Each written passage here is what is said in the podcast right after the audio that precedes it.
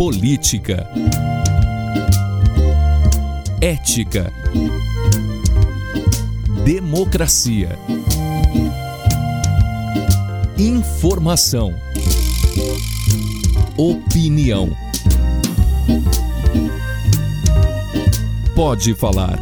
Apresentação Cileide Alves e Rubens Salomão.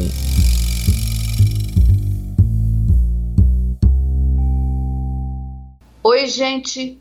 Rubens Salomão e eu chegamos para a edição número 110 do Pode Falar, o primeiro podcast de política de Goiás com trilha sonora de Beto Estrada. Excepcionalmente, estou gravando em Goianésia, onde fiz a mediação do debate dos candidatos a prefeito na noite desta quinta-feira. E Rubens grava no estúdio da Rádio Sagre 730, em Aparecida de Goiânia. Oi, Rubens, tudo bem? Oi, Cileide.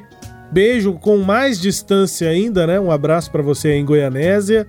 É, vamos que vamos, né? Acompanhando, inclusive, nesse podcast, campanhas pelo interior, mas com foco aí na articulação é, da construção desse grupo político em torno do governador Ronaldo Caiado. Mas vou falar também de Goianésia no podcast. Bom que você já está em loco, Silente.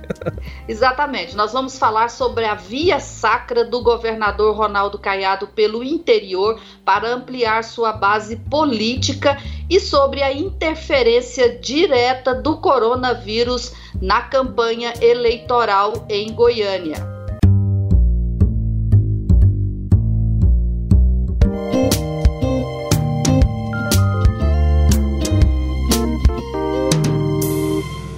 Maguito, então, está tá internado, né, no tratamento da Covid. Ele fez desde o início do quadro dele um quadro de uma resposta inflamatória muito exacerbada, muito exagerada. Ele teve uma resposta inicial satisfatória, com o perdão pelo fraco trocadilho, o coronavírus contaminou a disputa pela Prefeitura de Goiânia. E o que se viu nesta última semana foi uma espécie de quarentena da campanha eleitoral.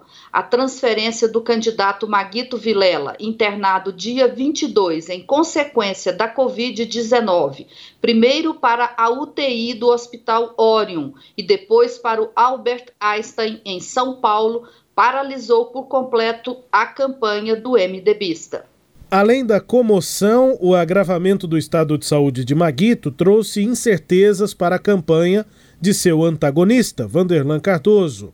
Ele continuou a ser atacado pela propaganda eleitoral do MDBista, mas se viu na insólita situação de não poder fazer o mesmo com o adversário. Meus amigos, senadores, senadoras, esse episódio aí nós não podemos aceitar de forma alguma. Conheço o Chico Rodrigues há mais de 30 anos, quando cheguei em Roraima, nos anos 80. Não tem nada que desabone a conduta do senador Chico Rodrigues. Não podemos, em hipótese alguma, aceitar essa interferência, uma decisão absurda de um ministro do Supremo, que eu não sei porquê é, tomou essa decisão tão autoritária. Eu espero que o nosso presidente Davi, e creio que ele não vai aceitar, em hipótese alguma, que Chico Rodrigues, o nosso amigo, companheiro de todas as horas, é, não tenha nem direito à defesa, nem a se explicar.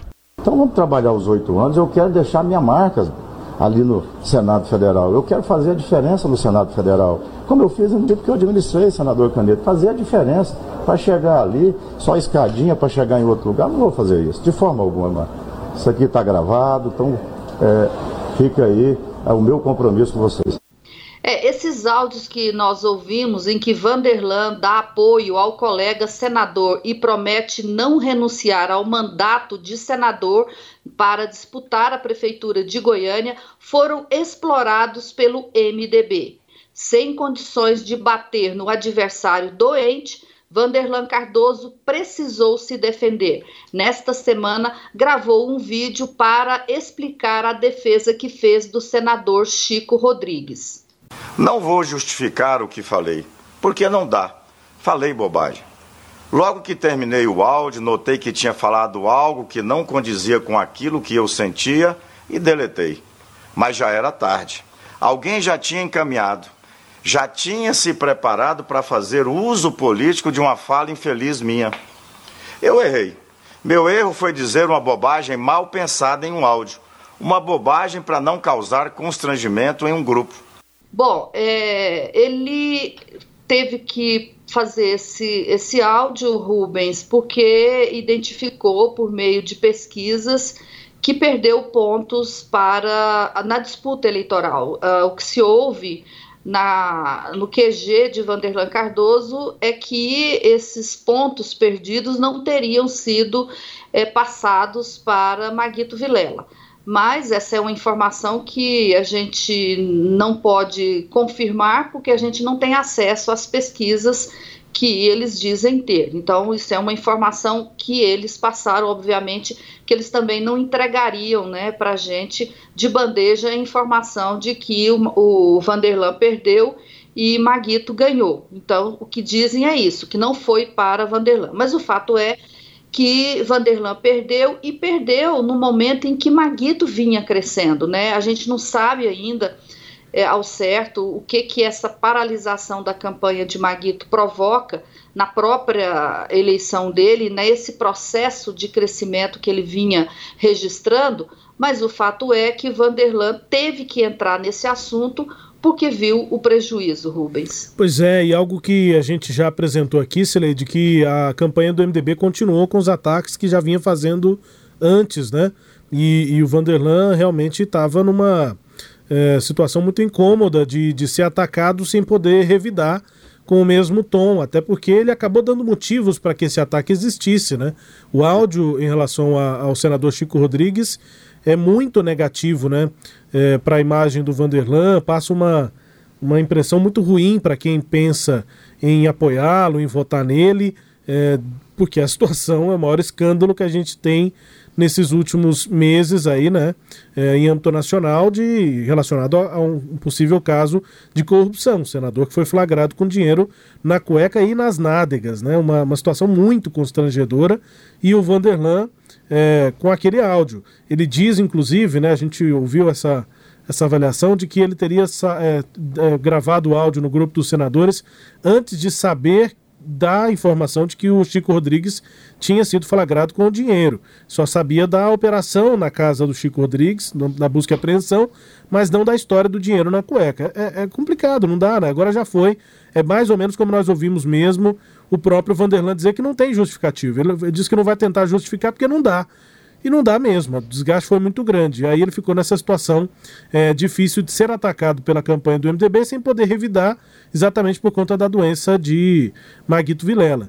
É, agora, essa é, avaliação de pesquisas internas, ela é meio dúbia, assim, pelo menos meio incoerente dentro lá do QG, do, do da equipe de coordenação do Vanderlan porque você deve ter ouvido reclamações, muita gente questionando, com todos os uh, todas as acusações possíveis lá de dentro da campanha do Vanderlan, quando são uh, publicadas pesquisas registradas que apontam Maguito Vilela com uma pequena vantagem em relação a Vanderlan.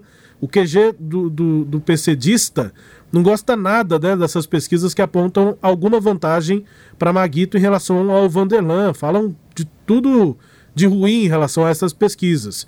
Só que aí eles mesmos admitem que houve prejuízo, né?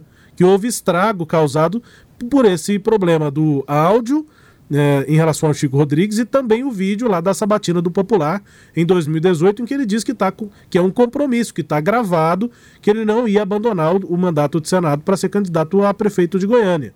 Então são dois pontos que causam sim desgaste e apesar deles tentarem negar as pesquisas que mostram um crescimento maior do, do Maguito do que o do Vanderlan, o fato é que eles têm de mudar e mudaram a estratégia por conta desse estrago causado, né, Sileide?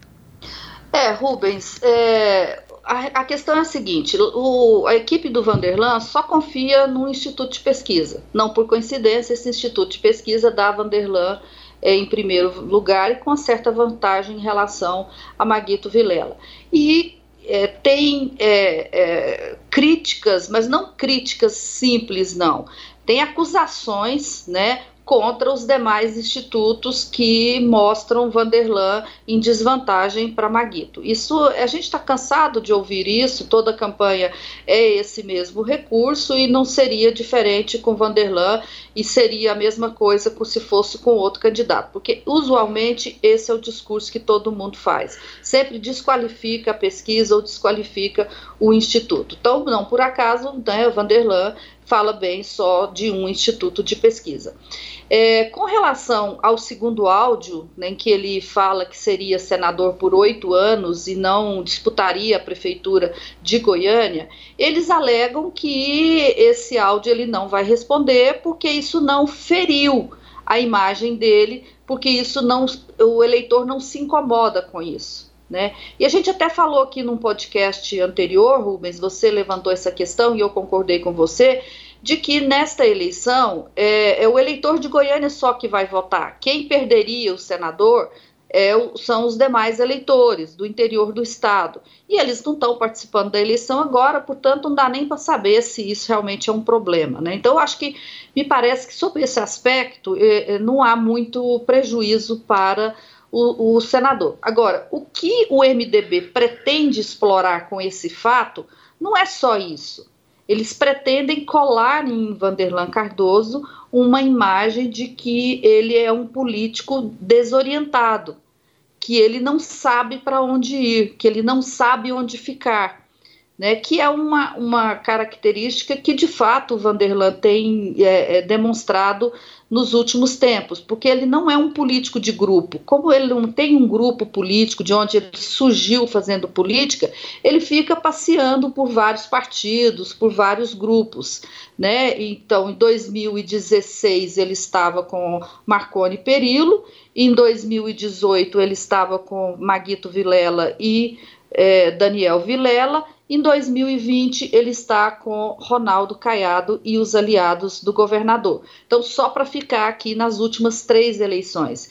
E é essa ideia de que é um político que você não, não conhece bem, que é um político sem uma identidade, é isso que o MDB pretende colar em é, Vanderlan com a difusão desse áudio aí dele de senador. Quer dizer, e no fim criar uma dúvida no eleitorado que é a seguinte: quem garante que ele não vai ser candidato a governador em 2022? Né? Se ele prometeu que não seria em 2018 e está sendo, quem garante? Então, é essa a estratégia do MDB. Vai dar conta de fazer isso? Eu acho que ainda não deu. Nisso, por isso o Vanderlan está dizendo que não vai responder. Né? Por enquanto não deu. Mas o que se quer, é, no fundo, é isso. Com relação ao Maguito Vilela, o que, o que se, se só teve problemas para ele essa semana, né? Foi piorou o estado de saúde, parou a campanha, comoção, angústia. Pelo menos uma coisa eu acho que o Maguito pode tirar de positivo dessa semana, que foi é, o envolvimento, ainda que em solidariedade, de é, Iris Rezende com ele, Maguito. Né? O Iris se viu obrigado, se, é, Iris é, é, é, muito solidário na doença, né? ele tem muito essa coisa de compaixão, e aí a doença, a piora no estado de saúde de Maguito levou o prefeito a gravar dois vídeos, não foi um, né? Primeiro ele chamou o Iris eh, disse que Maguito era um amigo e que ele desejava melhoras. Depois ele gravou outro vídeo em que ele chama Maguito de companheiro e amigo. Quer dizer, mesmo Iris não entrando na campanha, eu acho que essa declaração é, une os dois e é a peça que Maguito tanto quis né, nessa campanha eleitoral uma peça para fazer essa junção definitiva entre ele e Iris Rezende e mostrar-se de fato como a continuidade, que ele sim é continuidade e não Vanderlan Cardoso, um posto que ambos estavam disputando, Rubens. Companheiro e amigo Maguito Vilela, estamos, mesmo daqui, distante, acompanhando de perto a condução do tratamento que você se submete aí em São Paulo. Mas não apenas um acompanhamento formal, nós estamos nos elevando permanentemente a Deus e pedindo a Ele para colocar as mãos sobre você e curá-lo imediatamente. São os nossos votos. É, eu acho que aí, partindo para próximas semanas, né, Celeste, temos mais, na prática, duas semanas, né, porque com esse fim de semana, mais duas semanas. É, são os últimos 15, 14 dias de, de campanha na rua, né? Algo que Vanderlan Cardoso não fez tanto ainda. Ele está começando agora a fazer, a fazer esse movimento e precisa fazer frente a essa campanha de Maguito Vilela, que convenhamos, né, Celeide? Nesses dias de campanha até agora cresceu, né? Pode não estar tá à frente em, um, em, um, em uma pesquisa, em um instituto ou em outro, enfim, os números são, são diferentes. É, no geral, na margem de erro está todo mundo meio próximo, é, nas margens de erro de cada instituto, mas acho que dá para ter essa conclusão. Você tem feito essa análise até comparando os números de cada instituto, mas dá para ter essa conclusão de que a campanha de Maguito cresceu. E a de Vanderlan cresceu menos, proporcionalmente menos, ou seja, parece que o, o a equipe de Vanderlan precisa é, colocar mais o time em campo e ocupar mais espaços na cidade fisicamente, apesar da pandemia, nesses, nessas últimas duas semanas, né, Celede? Pois é, Rubens, é, eu acho que a próxima pesquisa que vai ser divulgada na, na, na partir da próxima semana é que vai dar para a gente uma noção mais real de qual, de qual foi efetivamente o efeito desse, dessa doença de Maguito. Quer dizer, as pessoas ficaram preocupadas, temeram que ele possa não conseguir é, é, participar da eleição, elas aí, confiam que ele vai voltar bem. Eu conversei com a, com a coordenação da campanha de Maguito e eles me disseram o seguinte: que eles fizeram qualitativas e que nas qualitativas as pessoas entendem que há um retorno.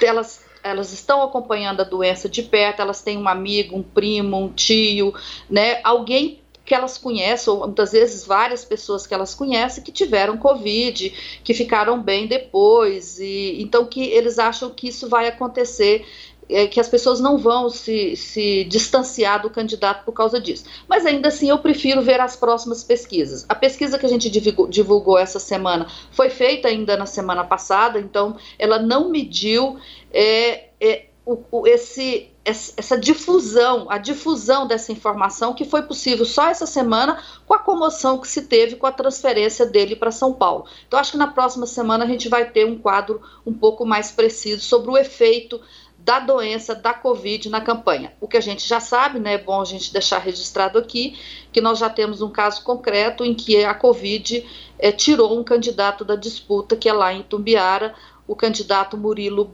Borges, do PP, é, morreu de Covid nesta quinta-feira. Então, pelos, pela segunda eleição consecutiva, Itumbiara perde um candidato a, pre, a prefeito às vésperas da eleição. Em 2016, o prefeito José Gomes foi assassinado em plena carreata. E este ano morre Murilo Borges pela Covid-19. Então, essa é uma, uma consequência visível. Mas aqui em Goiânia, eu acho que a gente tem que esperar a próxima pesquisa, Rubens. É isso, Sileide. Vamos acompanhar cenário de Tumbiara e também de outras cidades aí pelo estado no próximo bloco, né? É, e assim termina este primeiro bloco.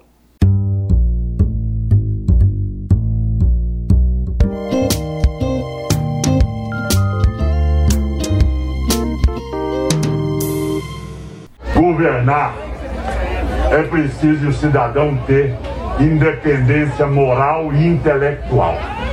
Se ele for de rabo preso, ele governa para alguém, ele não governa para o povo. Essa é, é a realidade.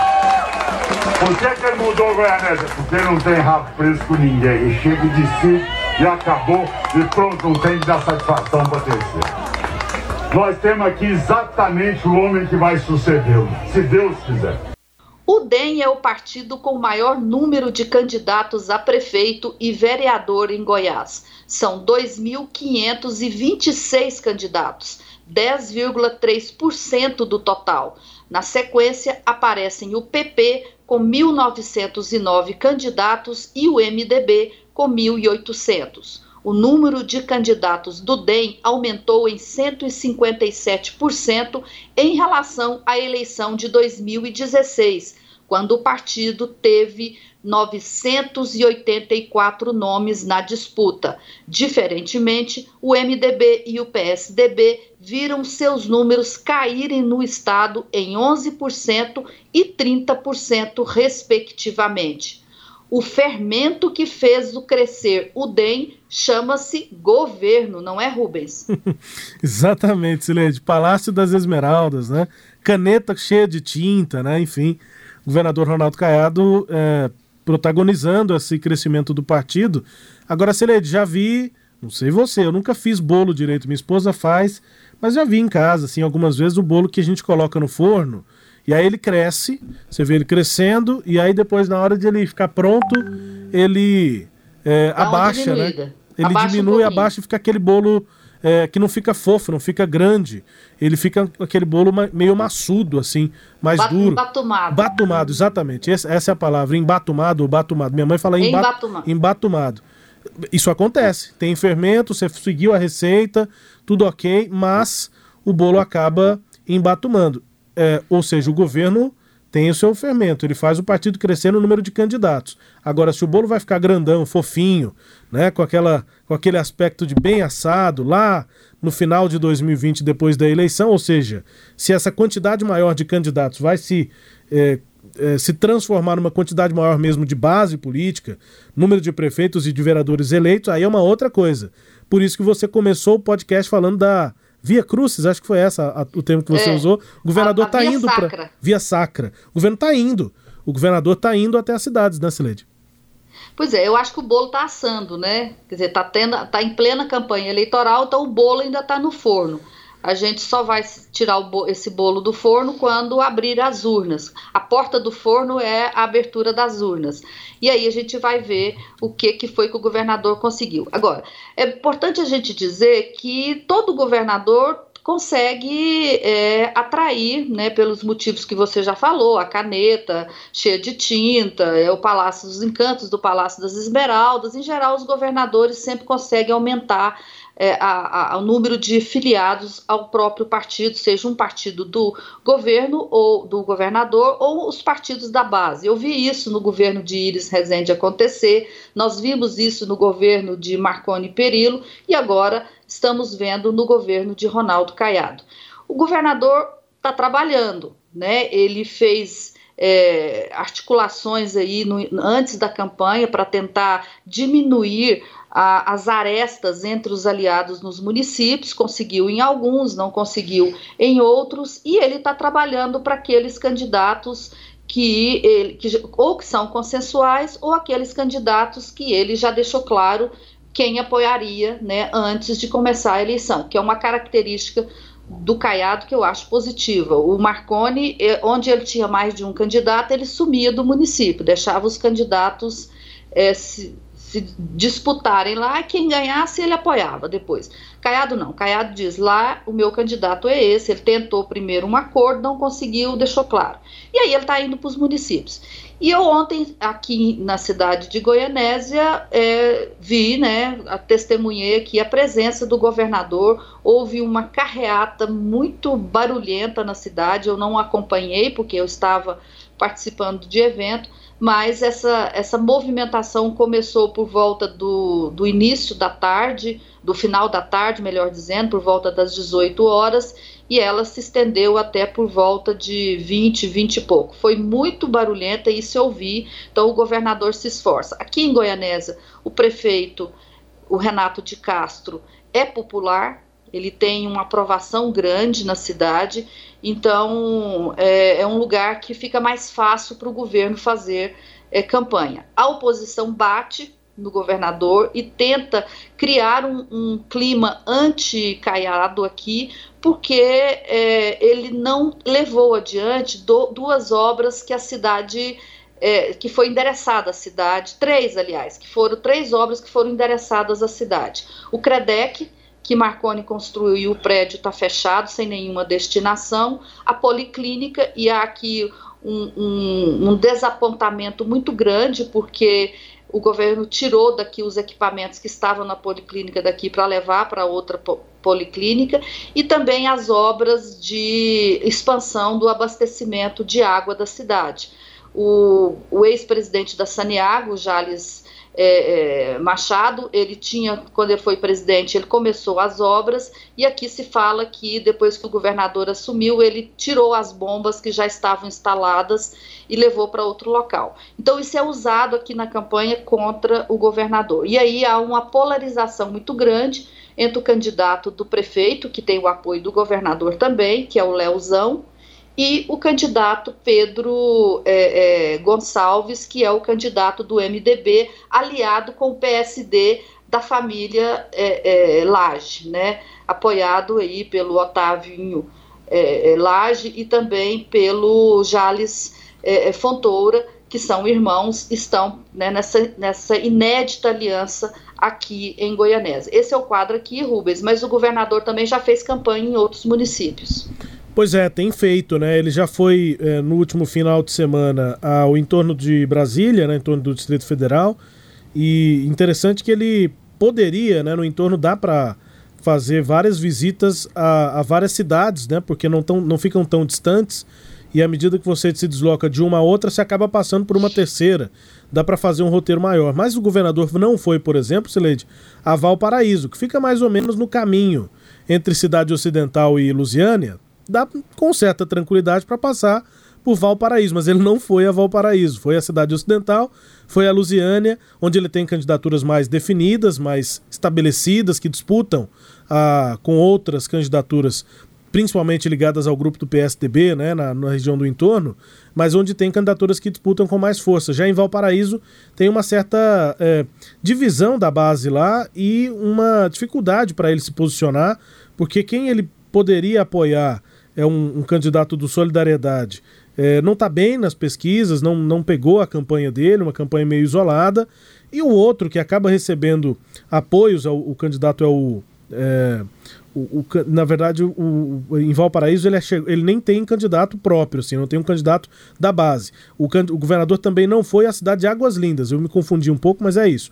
Em Valparaíso o governador não foi, não esteve presente, mas ele não tem candidato oficial da base lá. E em Águas Lindas, é, o candidato que é o Elvis, que é do Solidariedade, não chegou a avançar nas pesquisas, e o candidato que recebe apoio de alguns deputados que são da base do governador, como a Flávia Moraes, o Glaustin da Focus, o Zé Nelto, né, o, o candidato inclusive é o Lucas, o doutor Lucas, é do Podemos, do Zé Nelto, também tem o apoio do Célio Silveira, que hoje na prática é um, um deputado muito próximo à base do governador, é, só que esse, esse Lucas tem um histórico familiar marconista. Então o governador também tem uma certa dificuldade de ir lá apoiar um candidato que tem esse histórico marconista é, num contexto do entorno do Distrito Federal, é, em que o governador Marconi Perillo tem muitos dedos, né? Muitas uh, influências nessas, nessas eleições em cada uma dessas cidades, porque é exatamente lá no entorno do DF que o que a gente ouve nos bastidores, o governador quer estruturar sua campanha, o ex-governador Marconi quer estruturar sua campanha para deputado federal em 2022. Então, o, o governador Ronaldo Caiado está indo, foi a algumas cidades, mas aquelas que ele considera mais estratégicas, em que seu candidato tem mais possibilidade. Foi a cidade ocidental e a Lusiânia lá. E também foi, pelo menos que eu me lembro aqui, de a Itumbiara e a Anápolis. É, só que Anápolis está é, tá uma situação crítica, né? Porque aparentemente é, seria uma, uma, eleição, inicialmente, melhor dizendo, seria uma eleição é, tranquila para o Roberto Naves, só que depois o Roberto Gomide decidiu entrar na disputa e hoje é, ele lidera lá e, e corre-se o risco, inclusive, de a eleição ser definida no primeiro turno em Anápolis. O governador chegou aí lá também em Anápolis, né, fez campanha para o Roberto Naves e Anápolis se esse quadro se confirmar, vai ser é, uma derrota do governador em sua cidade natal. Ele que fez tanta questão né, de se reaproximar da cidade, de levar é, alguns, alguns investimentos para lá, foi na cidade várias vezes e falou dessa sua ligação é, com o município, afinal de contas, ele nasceu em Anápolis e cresceu lá, é, mas de fato a cidade pode não dar a ele essa vitória. E é, aqui na região de, do entorno de Goiânia, ele não, não certamente até agora não, não é, participou ainda da campanha da Márcia Caldas, aqui em Aparecida de Goiânia.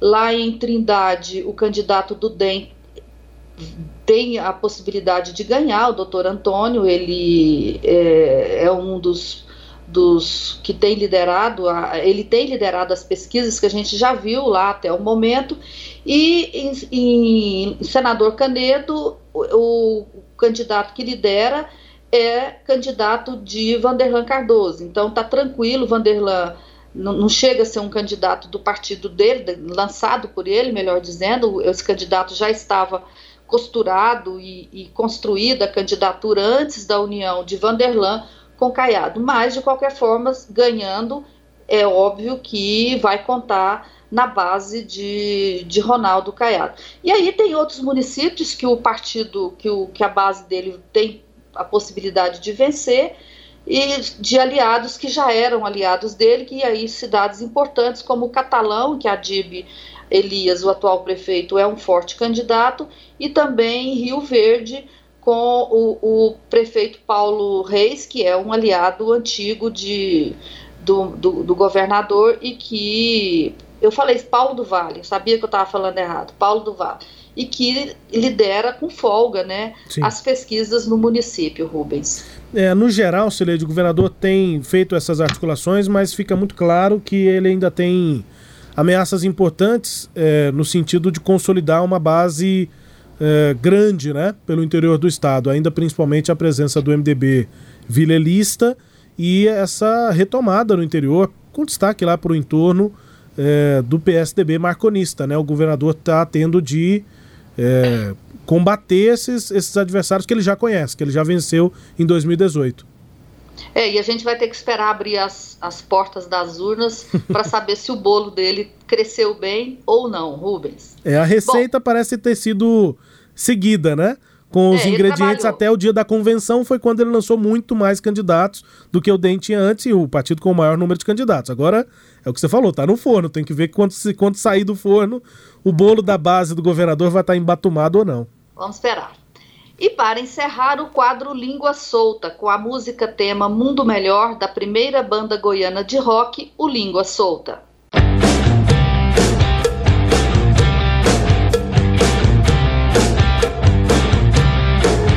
A Febraban financia até estudo de outros ministérios, que não tem nada a ver com a atividade dela, ela financia justamente no lobby de enfraquecimento do ministro que está segurando a barra, que não quer deixar esse cartório prosperar.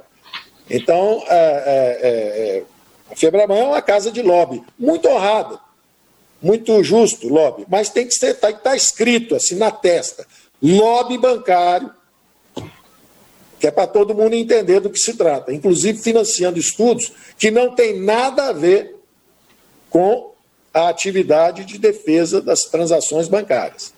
É importante também falar isso. Financiando ministro gastador para ver se fura teto, para ver se derruba o outro lado. Esse língua solta aí é o ministro da Economia, o Paulo Guedes. Aliás, um língua solta contumaz, né? Ele fez essa, essa fala é, na, durante uma reunião com senadores em que ele criticou muito aí a FEBRABAN, porque acha que a FEBRABAN, que é a Federação dos Bancos, brasileira dos bancos, ela é contra o imposto digital. E o ministro estava nesse evento defendendo a criação do imposto digital, e ele não cita o nome do ministro, mas todo mundo sabe é que o ministro que ele acusa de ser fura-teto é o ministro do Desenvolvimento Regional, o Rogério Marinho. Eles estão os dois com um embate muito grande, né? O Paulo Guedes, eu acho que se sentiu é, ameaçado pela presença de Rogério Marinho no cargo. Então, acho que é um pouco de tudo isso. É, ele não tem habilidades políticas nenhuma, não sabe lidar com a política, com o mundo da política, e acaba, em vez de conseguir atrair apoiadores para o projeto dele, ele consegue piorar, né? É, o quadro político no entorno dele, Rubens. Essa semana a gente comentou aqui, Sileide, que a secretária de Economia de Goiás, a Cristiane Schmidt, acabou aprendendo no primeiro ano de gestão esse relacionamento político, o momento de colocar uma coisa, a forma de falar. O ministro Paulo Guedes parece que ainda não aprendeu, Sileide. e eu acho que não vai aprender mais, né, Rubens? Agora Porque ele já, já tem final de dois anos e, e, ele ainda com esse comportamento completamente de menino emburrado. De, sabe aqueles meninos que está acostumado a ter tudo e não aceita ser contrariado? Assim é o, o ministro. Ok, em casa você pode até dar piti e o pai é, atender o que você quer, mas no mundo real e especialmente no mundo da política, as coisas não acontecem dessa forma. É isso. Bom, vambora? Bora, excelente. Este episódio teve áudios dos programas dos candidatos, das redes sociais e do Senado. Confira o Pode Falar todo sábado às 9h30 da manhã na Rádio Sagres 730, no Sagres Online, no aplicativo da Sagres, no SoundCloud, no Spotify, no Google App, no Deezer e no Castbox. Tchau, Rubens. Tchau, Sileide. Um beijo. Até a próxima. Tchau, tchau. Apresentamos Pode Falar com jornalistas Cileide Alves e Rubens Salomão.